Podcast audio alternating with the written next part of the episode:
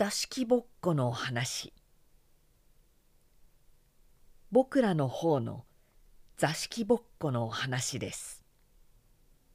明るい昼間みんなが山へ働きに出て子供が二人庭で遊んでおりました。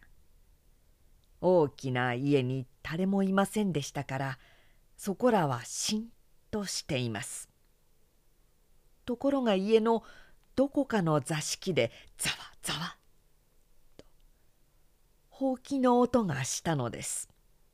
二人の子供はお互い肩にしっかりと手を組み合ってこっそり行ってみましたがどの座敷にも誰もいず刀の箱もひっそりとして垣根のヒノキがいよいよ青く見える霧誰もどこにもいませんでした。ざわざわほうきの音が聞こえます。遠くのモズの声なのか北上川の瀬の音かどこかで豆を身にかけるのか二人でいろいろ考えながら黙って聞いてみましたがやっぱりどれでもないようでした。確かにどこかでざわざわとほうきの音が聞こえたのです。もう一度こっそり座敷を覗いてみましたがどの座敷にも誰もいずただお日様の光ばかりそこら一面明るく降っておりました。こんなのが座敷ぼっこです。大道巡り大道巡り。一生懸命こう叫びながらちょうど10人の子供らが両手をつないで丸くなりぐるぐるぐるぐる座敷の中を回っていました。どの子もみんなそのうちのお振る舞いに呼ばれてきたのです。ぐるぐるぐるぐる回って遊んでおりました。そしたらいつか11人になりました。一人も知らない顔がなく一人も同じ顔がなくそれでもやっぱりどう数えても11人だけおりました。その増えた一人が座敷ぼっこなのだぞと大人が出てきて言いました。けれども誰が増えたのかとにかくみんな自分だけは何だって座敷ぼっこだないと一生懸命目を張ってきちんと座っておりました。こんなのが座敷ぼっこです。それからまたこういうのです。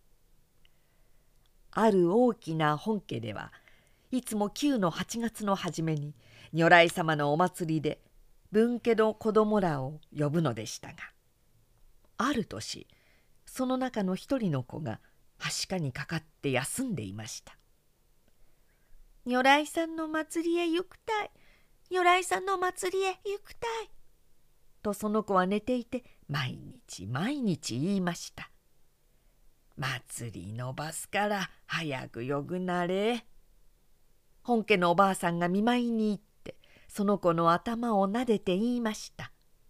その子は9月によくなりました。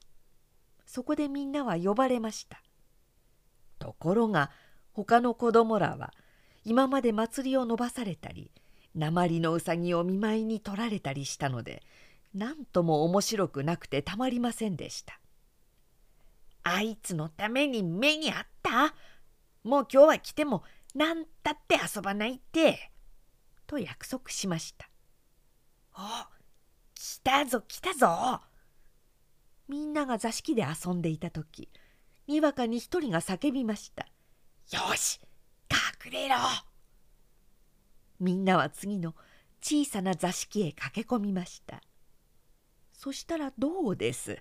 その座敷の真ん中に今やっと来たばかりのはずのあのはしかを病んだ子がまるっきり痩せて青ざめて泣き出しそうな顔をして新しい熊のおもちゃを持ってきちんと座っていたのです。座敷ぼっこだ一人が叫んで逃げ出しました。みんなもわーっと逃げました。座敷ぼっこは泣きました。こんなのが座敷ぼっこです。また北上川の老明寺の淵の渡し森がある日私に言いました「旧暦8月17日の晩におらは酒飲んで早く寝だ。おいおい」と向こうで呼んだ。起きて小屋から出てみたらお月様はちょうどお空のてっぺんだ。ほらは急いで船出して向こうの岸に行ってみたらば紋付きを着て刀を刺し袴を履いたきれいな子供だ。たった一人で白尾の草履も履いでいだ。渡るがと言ったら頼むと言った。子供は乗った。船が真ん中ごろに来た時オラは見ないふりしてよく子供を見だ。きちんと膝に手を置いて空を見ながら座っていだ。お前さん今からどこへ行く？どこから来た？って聞いたらば子供はかいい声で答えた。そこの笹田のうちにずいぶん長くいたけれどもう飽きたからよそへ行くよ。なぜ飽きたね？って聞いたらば子供は黙って笑っていた。どこへ行くね？ってまた聞いたらばさらっきの斎藤へ行くよと言った。岸に着いたら子供はもういずおらは小屋の入り口に腰掛けていた。夢だかなんだかわからない。けれどもきっと本当だ。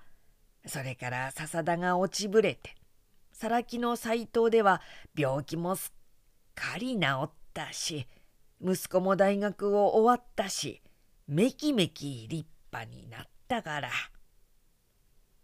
こんなのが座敷ぼっこです。